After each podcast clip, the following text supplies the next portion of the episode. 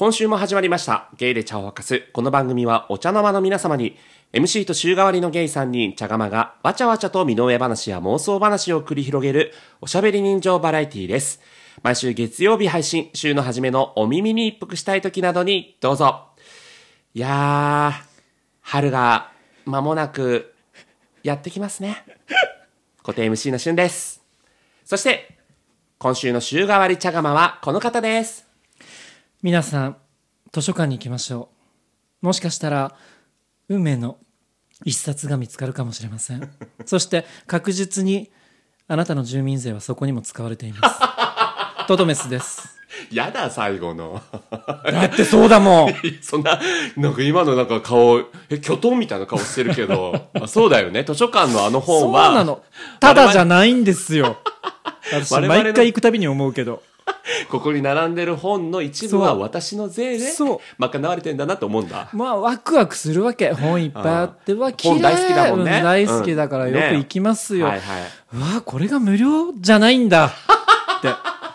払ってる払ってるってなるもん。そっかそっか。確かにね。そうなんですよ。あれが市民区民サービスぜひ、ですね。はい。活用してくださいませ。皆様の ね。税金。そうですね。税金。ゲイルチョーキャスト今回のお便り会、まずはですね、ラジオネームメンヘラメガネさんからいただきました。久しぶりお久しぶりです。しゅんさん、茶釜の皆さん、こんにちは。エピソード78ではお便り読んでいただきありがとうございました。その回で日常に潜むエロさという話が出たのですが、僕は陶芸家がろくろで作品を作っているところがとてもエロいなと思います。軽っすっごいわかるただの土の塊を濡らしてうん大きくそそり立たせていく繊細な手の動きがいいじゃんとなります。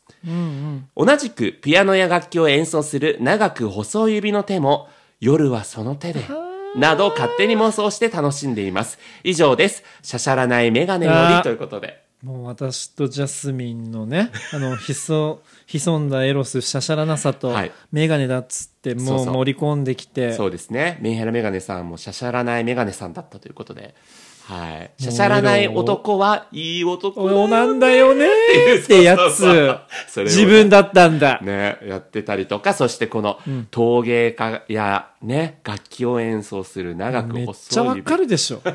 そもそもさこの,、はいあの物質を介在して人と肌を触れ合うってすっごいエロチックな。ああ、もうだってさ、だからこそさ、あの名映画、ゴースト。え？そうそうそうそうそう、ね、陶芸のシーンでめっね。ちゃエロよあれああれはそうだったよね。れこそもうセックスとのシー言っンだったよね。だったよねうん。っていでも過言ではない ニューストさん前回に引き続きまして ニューストさんお借りしております。ありがとうございます。借りさせていただきまはい。した、ということで、ねえ、本当にこれはよくわかるし、うんうんまわかるわかるあ、あなたもやっぱね、こう、エロスといえばトトメス、トトメスといえばエロスみたいなさ、ところ私なの？代表すると私うーん。メンヘラメガネさん。ジャスミンが黙ってないんじゃない？そうだね。私、性担当ですってねう、この間も言ってたからね。メンヘラメガネさんのこの妄想系のことをね、やっぱ思うところもあるでしょう。わかる、あとこの細い指の手ね足がごついからあちょっとね憧れちゃうないものねだり的な面で本をめくるとー。か、うん。エロくない？えうわ、すごい。図書館で、ね。エロくない？あ図書館？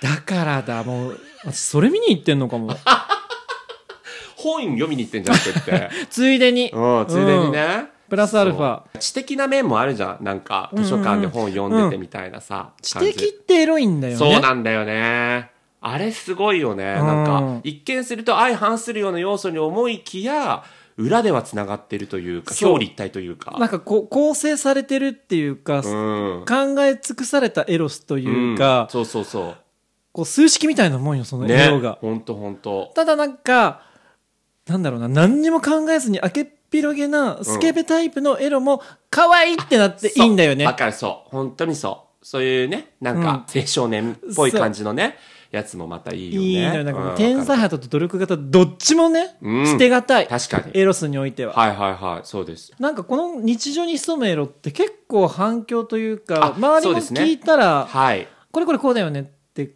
聞いてくれるうん方いたじゃないですか、確かに確かに。うん。でこの間私もある友人とねうん。お酒飲んでましたよ。ワインをねはいは飲もうとしたわけ。い。うん。で私あのコルク開けるのちょっとい苦手でうんうんうん。パスって言って渡したわけうん。開けるじゃない。うん。回して。シュポって。あ。エロくない？え？その瞬間と。ああ。それは、そのワインの物体ではなくて、その開けてる一連の行為がってこと？一連の行為と最後開けてからがはっっていう あの、ポンってこうそう、ポン。ポンまで含めね。はいはいはいなんだそれだけじゃなくて、この、まずそのコルクをスムーズに開けてくれるその所作。あ、わかるわかる。ね。僕も苦手だもん、コルク。うん、苦手そう。そう。だから、それをもうスムーズにやってね、何のよどみもなくやるっていう。スパッあれエロい だからそういう意味でソムリエさん最高だね。最高。いや、だから、でも、ソムリエだとレストランきっちりしすぎなああ、部そういうことね。だから、ね宅飲みぐらいの、あそうそうラフさで本当にラフな洋服なを着てんのに、その所作によどみがなくやった時に、うんうんうんうんポン ちょっと思って、あこれエロだわそうですねと思って、はい日常に潜むエロは開ける瞬間よ。いっぱいありますので、皆さん日常の中のエロス、皆さんも大事にしていこ探してみてくださう。い。ね。うん教えて。はい。引き続き募集してます。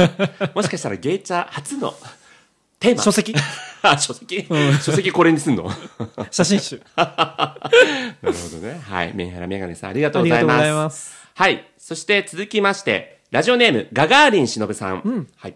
はじめまして、ゲイバクさんを聞いて、最近、ゲイチャさんにたどり着き、初回から聞き進めています。それいりますそ。れいります。ゲイと爆乳というポッドキャスト番組で大人気番ね。組ですよ。はい。マッキーがね、このゲイと爆乳さんのお二人がやられている大阪のお店、グレイに行って大泣きしたってエピソードはいをこの間お話ししてたんですけども。も見ましたはい。あ、マッキーのね、個人 X くのアカウントで拝見しました号泣してたでしょ？うん。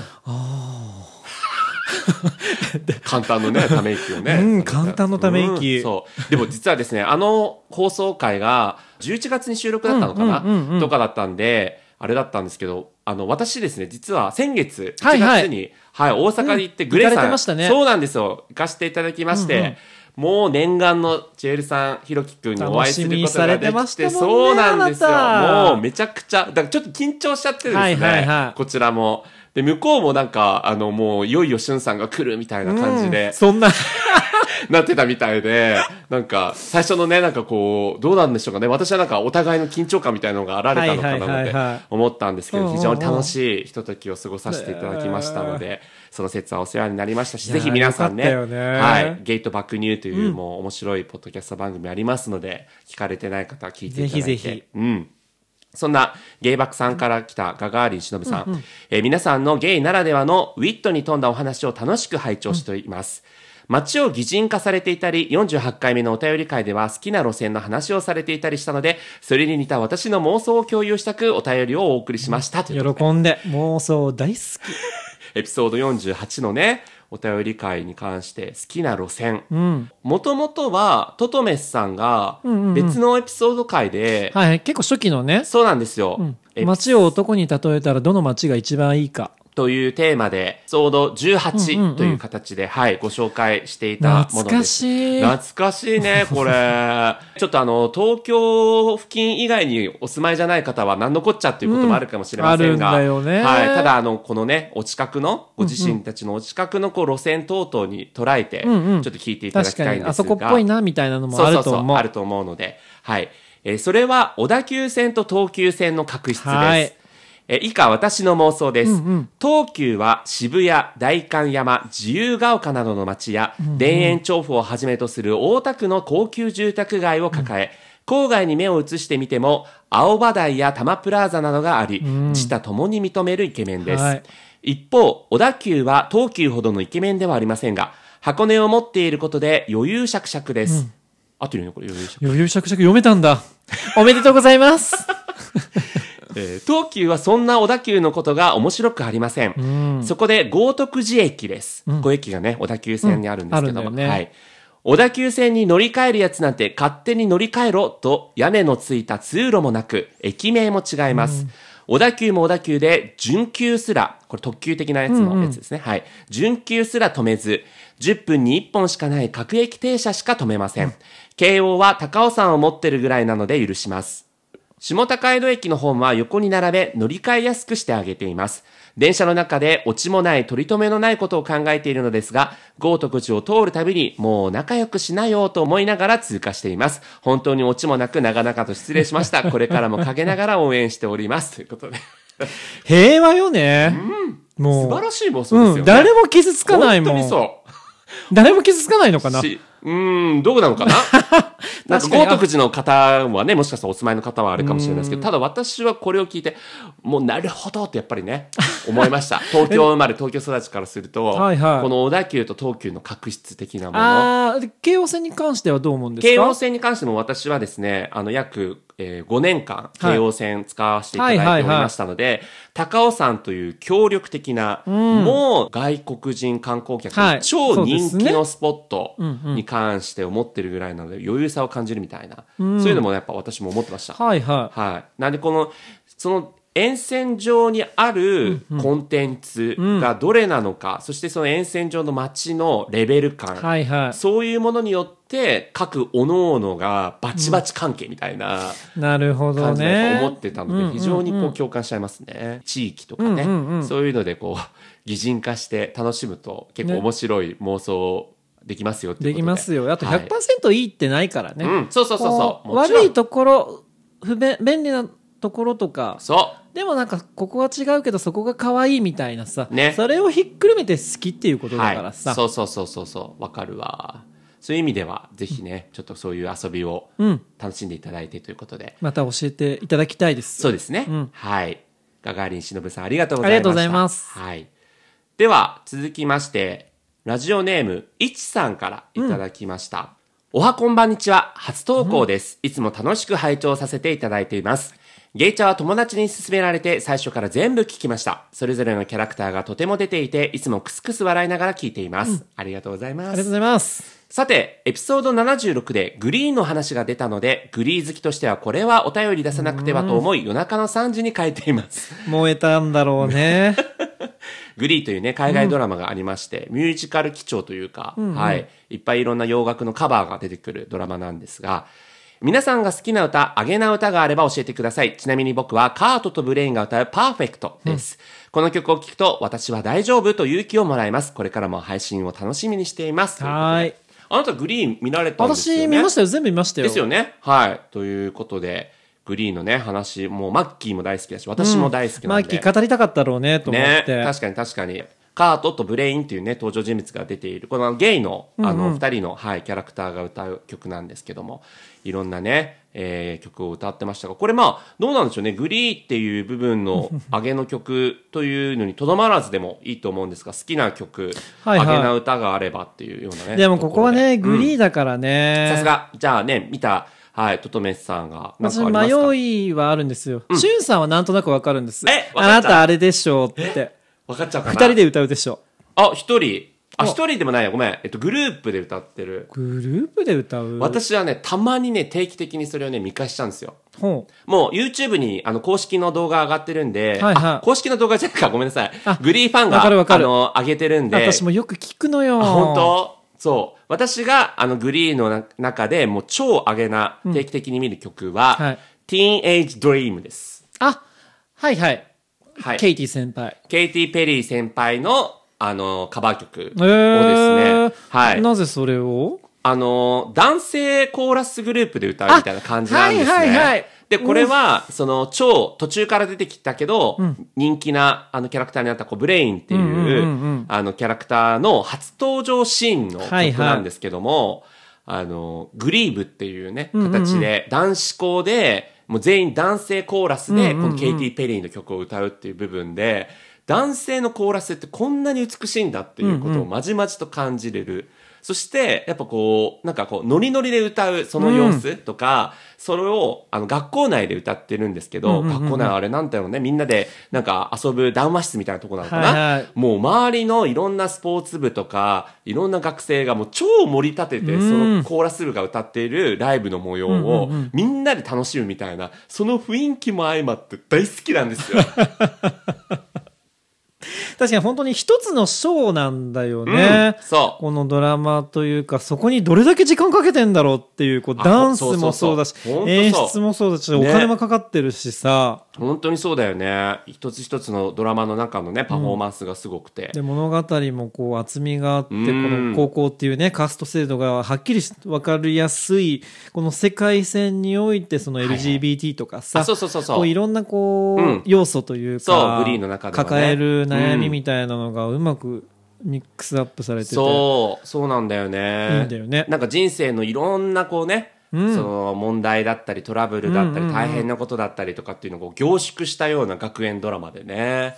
私も泣いたよ。あ本当？わかる。私も何話か泣いた。ね。でもないその泣いたエピソードじゃなくて あげな曲とか好きな曲。語りたいよね。ええ。またそのグリーンの回別途やるかもしれないから。はい、そうなんです。どうですか？あ、えっとね、私うん。もオリジナルの歌は好きなんですよ、あオリジナルシーズン2では、うん。あのオリジナルの曲作りましたよね、はいはいはい。ライトアップ・ザ・ワールドうん。を一番好きなんですけど、はいはいはでも今回あえてあげるとしたらええ。あげの歌。いはい。私がもし海外に行ってカラオケというか歌を歌わなきゃいけない状況で 一番先頭に先陣切って歌わなきゃいけないって想定した時にうん。私は絶対この歌を歌うんだって思ってる歌がまさにはい「Don't Rain on My Parade」です。おうおうおうあのーこれシーズン1もそうだしシーズン5かな。うん。最後にも歌ってるんだけど主人公の女の子、まあ、レイチェル・ペリーっていう、うんうん。ちょっといじめられてる気ぐらいの高い女の子がいるんだけどその子が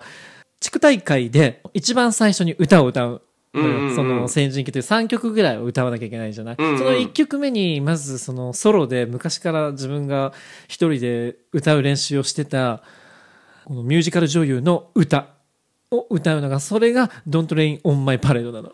でドラマのシーズン超えても23曲ぐらいまたバージョン変えて歌ってはいるんだけども私は海外に行ってカラオケをしなきゃいけない先陣切んなきゃいけない時はドンから始め始めようって思って。はいはいはい。これね、あの、ステージに向かって客席そうそうそうの歩きながら間をね、歩いてそそのイメージはいはい、ステージの方に向かうっていうね。うんこれを聞きながら、外に出て、出る。ええ。まあ、で聞きながらというか、ん家で準備をして、で仕事の時はしないんだけど、はいはいはい遊びに行きますとか、うん。今日は、まあ、盆踊りに行きますってはいはいはい時に、私は気分を高めるために、Don't Rain on My Parade を聞くことはあります。なるほどね。あぜひ皆さんも YouTube で、そうええ、Don't Rain on My Parade、うんグリー雨を降らしてくれんなよと、私の先に。私は行くよと。はいはいはい、すごいね。これは確かに上げの曲だね。上げるでしょううん上がるでしょう上がる上がる。なるほどね。いやー語りたいね。いいですね。グリーンの話尽きないですね。ねはい。でもちょっと他の、じゃあ、茶釜のね、意見聞かせていただこうかなと思います。はい。じゃあ、同じくグリー好きのマッキーからちょっと聞こうかな。いちさん、お便りありがとうございます。どうも、マッキーです。グリーめちゃくちゃいいですよね。僕も大好きな曲いっぱいあるんですけど、ミーハーな僕はですね、やっぱりグリーの中だったら、Don't Stop Believing が一番好きですね。あの、フィンの歌い出しと、レイチェルのガツンとした歌声がね、冒頭からワクワクしますよね。本当になんかノリノリで聴ける曲で、自分もテンション上げたい時に聴いたりしてます。で、それ以外だったら、ちょっと古いですし、またミーハーなんですけど、M フローの Come Again。もうこれがね、今まで聴いた曲の中で一番衝撃だったかもしれない。調べたところ2001年発売なんですけど僕リアルタイムでは知らなくって多分その数年後におしゃれな友達の家に行った時にかけてた曲がこれだったんですよねでなんか日本人が歌ってるって思えなかったのと今までになかった曲調だしクラブにも行ったことない僕はなんてパリピでおしゃれな曲なんだろうっていうふうに思ってそこから自分でも聴くようになったんですけど今はねやっちゃいけないんですけど当時自転車通勤していたのであの坂道とかねこうノリノリで漕ぐために「カムアゲインずっとエンドレスリピートして聴いていた思い出があります。で何回聞いても難しすぎて口ずさめないんですよね めちゃくちゃ難しくないですかあの曲そんな感じで私のテンションが上がる曲は M フローの「カムアゲインでしたうーん。最終的に。でもね、わかる。わかる。カムアゲン僕もあ大好き。れは名曲よね。名曲。っていうかもう、金曜日に絶対流すみたいな 勢い。あるからね。そうなんだいやー、あれはそれで上げてんの？上げてる上げてる。まあ、あれ聞かなくても上がってんじゃん まあそうなんだけど、まあ別に私仕事からあんまり花金みたいな感じでは全然ないんですけど、はいはいはい。ただまあなんか金曜日にみんなで集まってうん。飲むぞみたいな時に、味わいたいよね。花金だみたいな気持ちにねのもう花金気分ナンバーワンにさせてくれる曲。へえまあ本当おしゃれよね。あんまりこう口でかく開い。て歌う感じじゃないじゃない。そうそうそう。だけどね、あのビートとね、あのメロディーラインとね、なんかもうノリノリになっちゃうよね。誰だっけ？あのーバーバル。バーバルでしょ？ラッパー。うん。天才そう。的よ天才。つうか私バーバルの顔好きなんだよね。あ、そうなんだ。ん。基本的にほら、サングラスされてらっしゃるじゃないですか。サングラス。取った後のバーバルの顔ってこと？好きと思ってええー、あまりバーバルのあの素顔の写真知らない人多いんじゃない？多いと思う。ね。私すねえ。どういうところが好きなの？バーバルの素顔の。あっさりしてるとこ。あっさりしてるんだよね。あっさりなのよ。サングラスしてるからさ、すごいいかつそうなさ、イメージに通するとね、うん。感じちゃう人いるけど、どあっさり塩味。本当そうなんだよね。だから、もうすごいね、あの、実際、お優しい方で、私ライブも行ったことあるんですけど、はいは MC の時とかも非常にね、んうん。もう会場を盛り立ててくへれて、え好きそう。であれのやっぱ立役者そのボーカルのリサさんと、うんうんうん。バーバルをやっぱ立役者として盛り立ててくれるのが後ろにいる DJ の高橋拓さん。高橋もう最高。いつの間にかなんかバーバルしか見なくなったんだよね。あの人どこ行っちゃったの？あいるよ？むしろ？えスタイルが変わっただけ？えっと、M フローが、まあ、今、リサさんがまた再加入っていうか、そんな感じになってるけど、一時期いろんなボーカルの人をあ招いてそうそう。だだから M フローって何なんだろうって分かんなくなっちゃったわけプロジェククト？うん。はいはい。だから、ともすると、西川貴教、貴教メイクスレボリューション？一瞬あった名前が変わったやつ？なんでここで出すの？分かる人いる？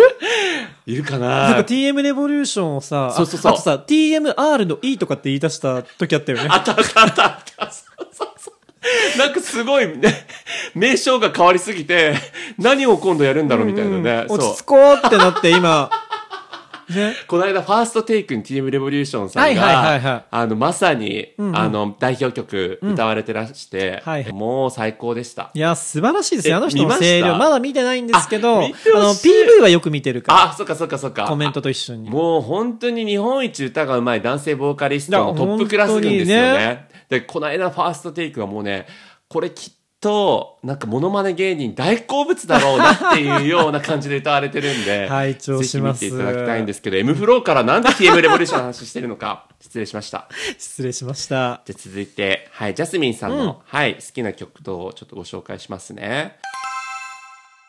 一さん、お便りありがとうございます。練馬の1の次は2じゃない。ジャスミンです。どういうこと？え？意味わかんないですよね。本当にこの人練馬は話さないんだよね。ず 絶対練馬はつけるんだよね。そろそろ練馬区長から表彰してもらった方がいいかもしれない。うんでも狙ってる人いっぱいいるからね。ね練馬アンバサダー。ああ、そうだね。さて、グリー。私も大好きでした。もう、グリーで様々な音楽を教えてもらったと言っても過言ではないフロムニュースともう、癒着すぎる これ打ち合わせしてないからね。いやー、本当にこれゲイとおこげのニュースとっていうポッドキャスト番組がありまして、ぜひ皆さん聞いてください。もう最初のもう本当に番組工場でうん、このうちらがこんなに騒いでる理由がわかります。ね。まあ、あげてもらおう。ニューストさんにも。本当にね、仲良くさせていただいてありがとうございます。うんありがとうねはい。じゃあ続き。って感じなんですけれども私はちょっとバラード名の曲なんですけれどもおそらくシーズン1ですね「One Less Bell to Answer」という曲をご紹介させてください。これはあの天然パーマの先生とぶっ飛んだなんか教師の人が歌う曲なんですけれども。歌詞がすごく良くて、まあ、曲曲、まあ、まず曲がすごく優雅でオーケストラの感じですごくいい曲なんですけどもさらに歌詞も好きで冒頭がなんか何だっけな。まあちょっと別れの曲っぽい感じなんですけどなんか家を家を鳴らすベルが一つ減ったし朝焼く卵も一つ減ったのに私は何も幸せになってないみたいな歌詞でまあそのこうまあ誰かと住んでたりとかしたらその愛する人でもこう嫌なこととか手間なことが増えてもうああめんどくさみたいな、まあ、なんであんたのこともせなあかんねんみたいなところからでも実際それが実こう物理的になくなった時に全然体は楽になからすることは減って楽になったはずやのに全然幸せじゃないみたいな歌詞だったと思うんですけどそれにグッときてなんかもうエンドレスリピートとかで聞いてました。終わりです急に。でもやっぱなんかジャスミンっぽいというか、こう着眼点がさ本当だね。歌詞とメロディーと、うん。私たちは単にハッピー気分上げてこうっていう別の側面でのこのバラードの捉え方っていうかそうだね。あの上げな曲だけじゃなくて好きな曲を教えてくださいっていうような話だから。力になるもんねそれもね、うん、そう。まさにでもこういう曲を聴いてそれにこう浸ることによっての、うんうん。まあ、自分の中でのこうさ、ん。エネルギーみたいなものがまた出てくるものもあったりとか、ね。あとグリーのいいところって曲と合うなんだろうなその情感っていうか、うんうん。心理描写みたいなのがあるから、まあ、ミュージカルもそうだけどさ、うん。その役者の状況とか、ね。気持ちっていうのが歌に表現されるとよりね入ってくるものがあるよね。ね。うんわかるわかる。そうそうそう私あのしゅんさんあれだと思ったのよ「 Defying Gravity」ああっていう。そっかそっか。うんうん。これはね。ミュージカルミュージカル。ウィキッドの。ウィキッドのメインテーマ曲であります、はい。あれも大好きだね。好きでしょ、でもあれさ本家聞くとさ、うん。あれ？あれ？これだっけ？っていうのがグリーあるある言ったじゃない、グリアラル、んあそうそうそうそう本家と違いがちょっと、アレンジしてるからアレンジがねかなりあるっていうねグリーから入ると、うんあれれってそうねいうのもいくつかあるよねまあ確かにそれもそう。うん。どっちも。もいいけどどっちもいいし、まあなんだったらグリーバージョンの方が好きとかね、やっぱ原曲の方がいいかなとか、うん人によってあると思うけど、定期的に見るやつの曲ってやっぱ好きよね。うん本当にね。好きだねそうそうそうそう。パワーもらえんだよね本当そうなんですよ。で、そういう意味で言うと、まあぶち上げの曲の中で、もう今となっては配信、ストリーミングサービスに乗らなくなっちゃいましたけど、はいはいもう安室奈美恵さんのファッショニスタ、あ大好き Cause everything is incredible, got to get number one next section なでしょ。よく何も見ずにそんなになんかぽく言えるよね。いや、私の友達がなんか信号止まる間に毎回言ってたの。あんた何？って最初思ってたけど、Cause everything is incredible, got to get number one next section エクセプショナルがすっげえ強いのよ。そんな信号止まるたびにそれを言う毎回言うのよ。歩きながらも言うのよ。どんな友達もそうそうそうそう本当にそこもさもう独特だし私ね安室ナイトっていう、昔新宿2丁目でやってたイベント安室奈美恵さんの曲しか流さないというね、夜通しオールナイトでやるイベントで、はいそのショータイムで安室奈美恵さんに扮した人が、そのファッショニスタをバックダンサーを携えて踊るっていう時があったの。で、その時の安室ナナイトはすごい特別で、バックダンサーが安室奈美恵さんの本物のバックダンサーの人だったんですよ。で、その回に出くわした時にファッショニスタがもう流れた時には、もう僕多分あんなにアドレナリン自分でもわかるぐらい出たことあるかなってぐらい、ぶち上がり中ぶち上がって、はいはいそうなりますよそうそう、その時をやっぱ想起させるって意味で、テンション上げたい時はもうファッショニスタっていうのはね。あの時ね、だって、シュウさんテンション高くなりすぎて、ツイッターでつながってて、特にやりとりない人を見かけて声をかけてたっていう話でしたもんね。そうそうそうそうそう。私とまだ出会ってないですけど、私もあの場にいましたから。よくそうだ、覚えてますね。で、本人いらっしゃったじゃないい。や、そうなんですよね、実はね。ねうん。もうびっくりするよね。実は安室ちゃん本人がいたあれ。拝見はされたんですか？背景あの、あ、え、安室奈美恵？みたいな。あ、してないの、僕は。うん。そしたらもうどうなっちゃってたんでしょうね本当、だよねシュウさんの場合。もう、そうなんですよ。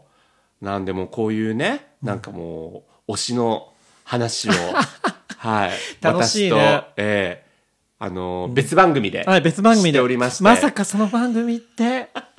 雑談っていうね、うんうんうんあの、東中野にあります、クラフトビールが飲める、うんうん。ポッドキャストスタジオも兼ねてるね、バーのところで、タップルームっていうタイトル名で、雑談さんがポッドキャスト配信してるんですけど、そこで私とジャスミンが教えた姫について語るっていうことで、ははいい、語った番組熱い思いをねそうですね。今回の番組の概要欄にちょっとそちらの番組 URL 載せておきますのでもうこのわずかな時間じゃ語りきれない我々の推し歌姫にまつわる エピソードを聞きたい方はぜひ、はい、私とジャスミンしかちょっと喋ってませんけどもはい今回ははい、聞いていただければということで。ぜひぜひはい。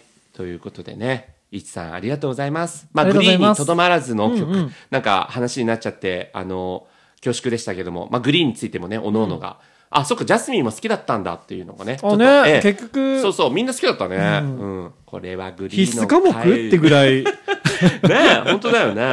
なんで、聞いてない人には申し訳ない回だけども、ええうん、でもぜひこれを機にそうだね。どんなもんやろうなぐらいなうんそうなんははい、していただければとと思います。面白いかもしれないそうですね。本当に名作ドラマなので。ねということで、いちさんありがとうございました。ありがとうございました、はでは、続きまして、推し系に関してまつわる、えあのことをお便りいただいておりまして、ラジオネーム富士山さんからいただきました。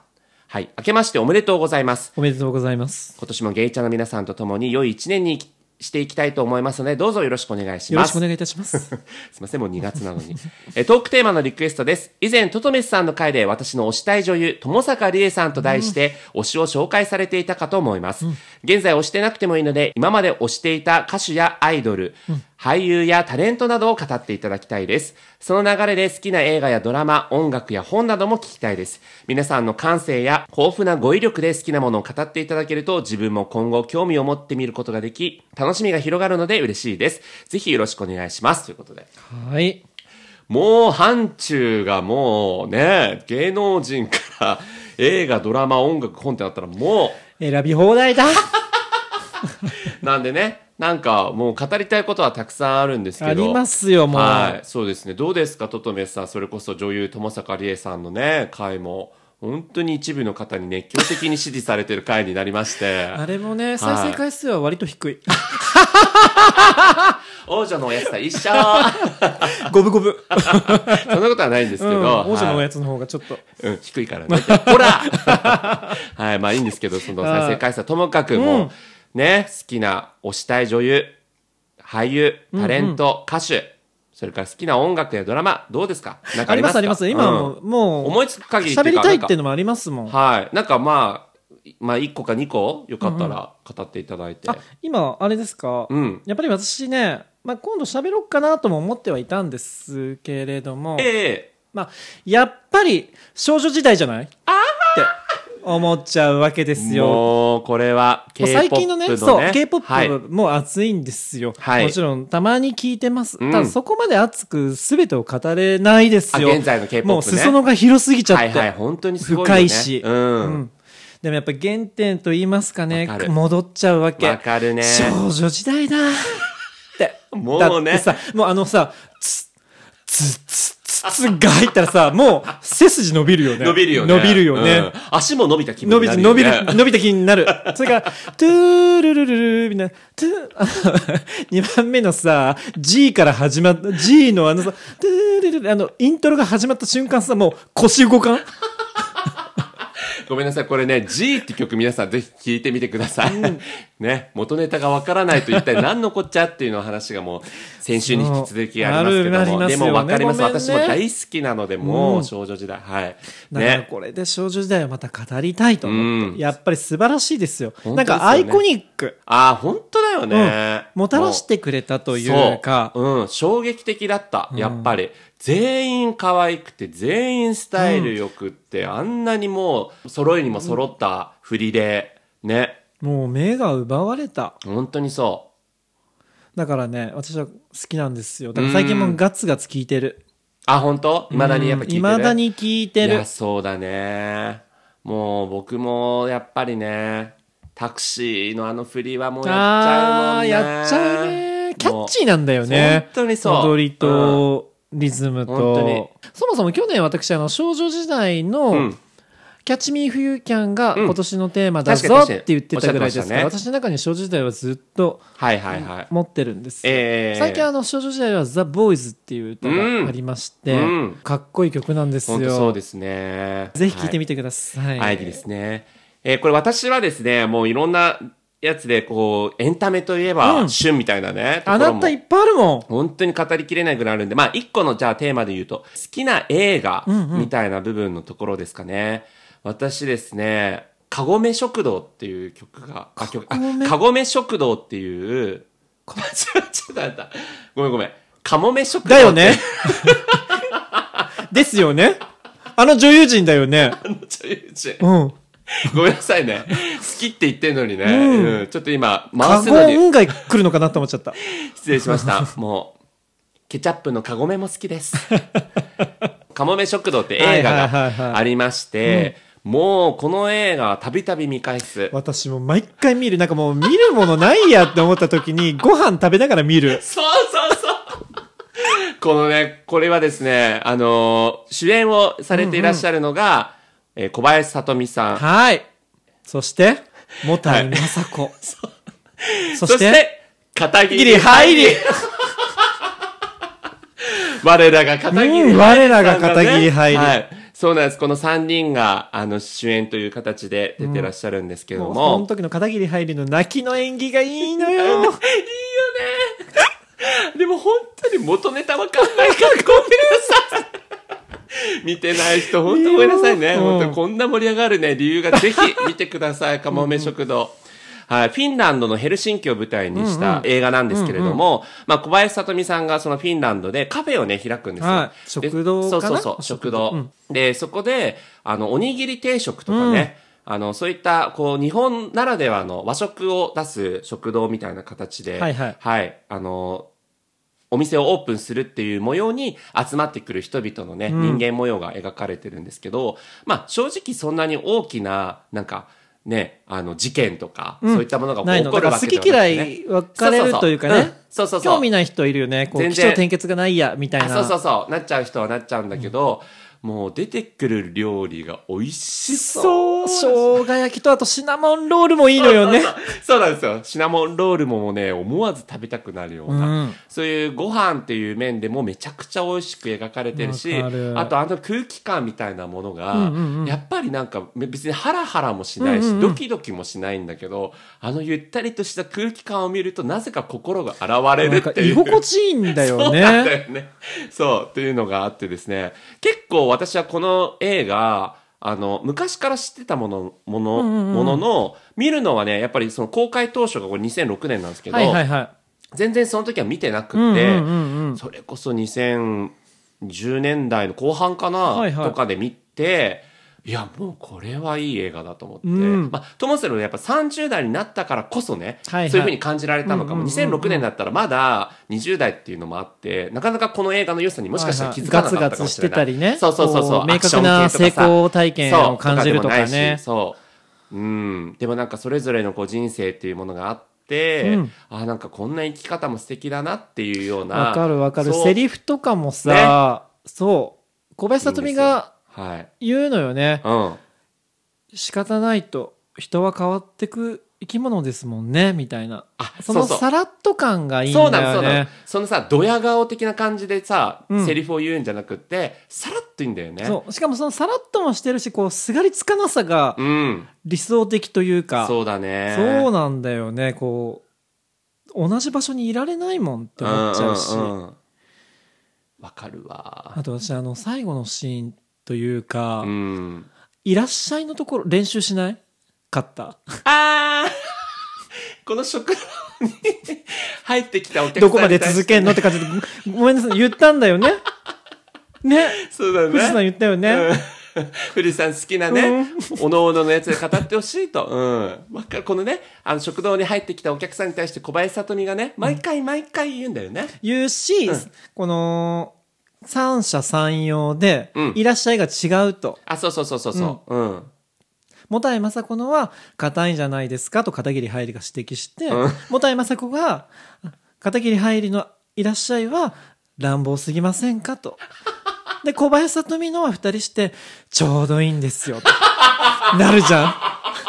その時のいらっしゃいちょっと練習しなかった？そうなんだよね。うん小林さとみのいらっしゃいっていうものを自分も。発したいそうっていうそうそうそうそうう。そう。ちょっとやってもいいですか？でも、あの、でもじゃあいいですか？あの、はい小林さとみのあいらっしゃい。じゃあまずうん。もたいまさこの。うん。いらっしゃいあー、ちょっとね。うん続いて、片桐はいりの、いらっしゃいあー、続いて、小林さとみの、いらっしゃいちょうどいい。っていうシーンがありますのでもし拝見したかったらもう、今私たちは最高に楽しいです。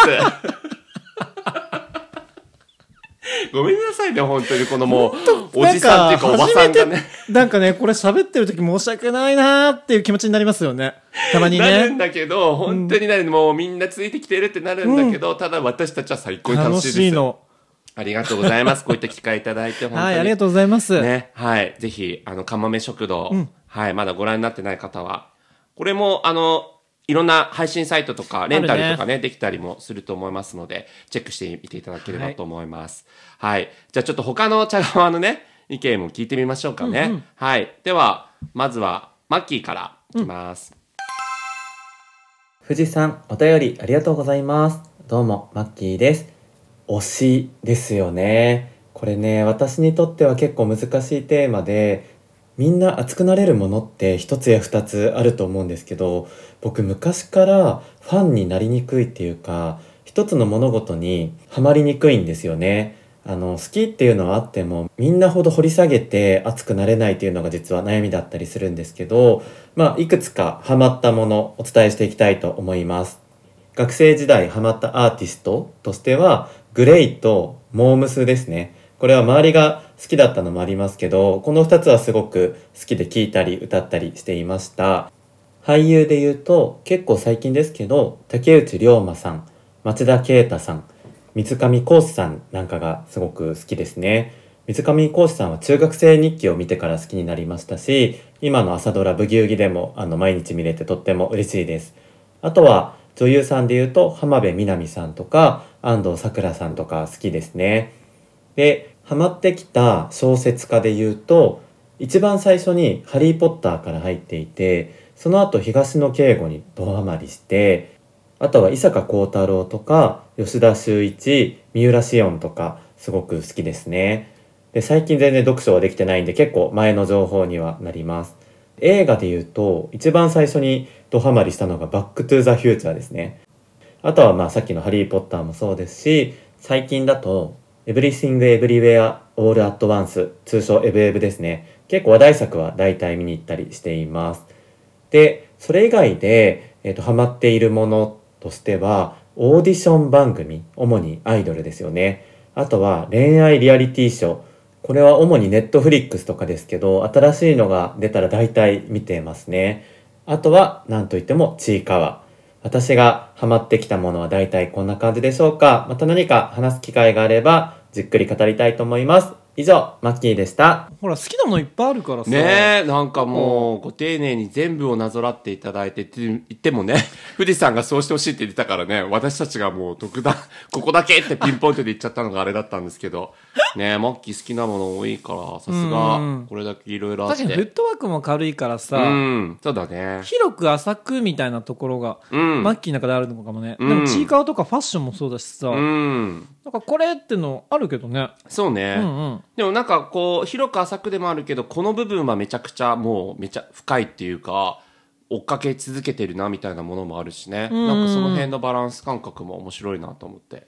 うん。マッキーの真面目さが出たそうですね。こぼさないぞっていうこぼさないぞっていうところで、それに対してジャスミンさんのじゃあ、はいはい。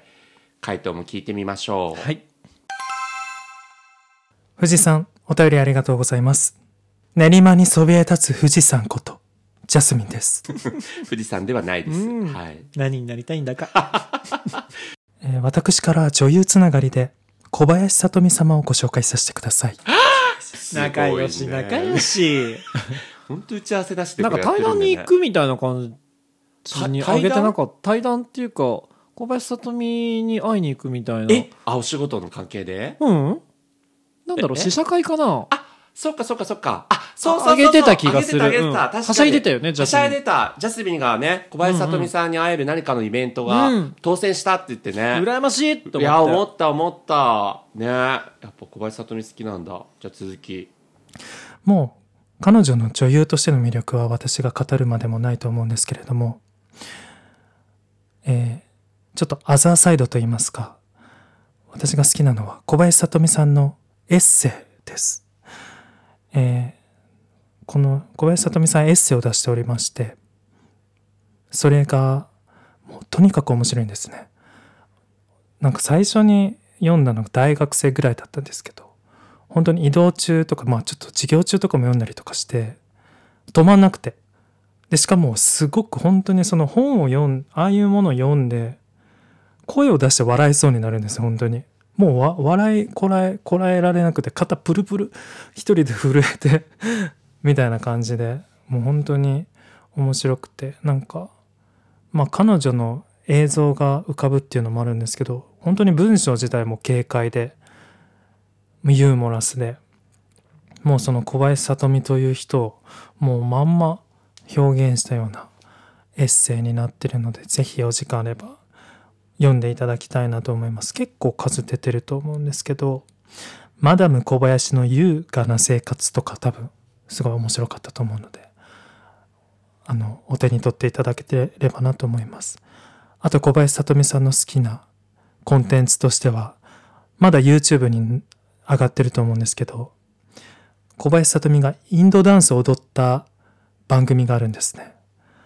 もうこれぜひご覧になっていただきたいんですけど、もうインドダンスを踊る彼女、もうそっから彼女の非凡さを十分に味わっていただけると思うので、ぜひこちらもお時間あればご覧ください。素晴らしい。知ってる？インドダンスのやつ。いやーちょっと拝見してないな。いや僕も知らなかった。小説も私読んだことないや。エッセエあーエッセイも？ね確かに僕も触れたことなかった。うん新しいうん。視点というか、あの女優さんの魅力をまた新たに教えていただいたっていうか。さすがジャス。ね。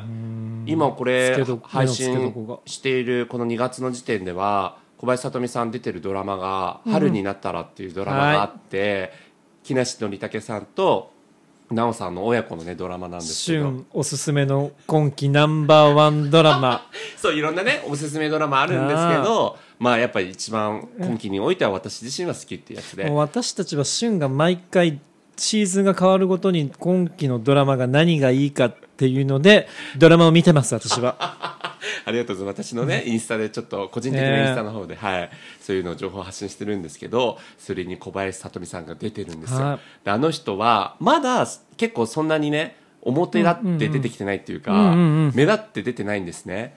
なんですけどなんかね多分これからやってくれるんじゃないかなと。あの小林聡美がこれで終わるわけがないと思ってるんでちょっとそこが楽しみなんですけあどまあ、ともすればもしかしたらねああいうこうなんかまあ下支え的な感じでいうんうんうんるうん。存在感っていう意味合いのね役割なのかもしれないですけど、はい、気になった方はぜひあのネットフリックスでも配信してますので、安心するよね。はい。小林聡美さんが出てると。そうなんですよ。本当にいつもありがとうございます、うん。小林聡美さん届くんだ。ね。ということで。はい。もういろいろ語り尽くせないことはあるんですけど、一旦こんな感じで、はい。富士山よろしいでしょうか。いいでしょうか。また語りますね。ね。ぜひね語りましょう。はい。ありがとうございます。深夜のテンションからか収録時間が伸びに伸び今回は全てご紹介しきれなかった。そこで続きのお便りは木曜に特別配信が決定次回ピリッとスパイシーな一言と男性経験。さーてこの次もサービスサービス。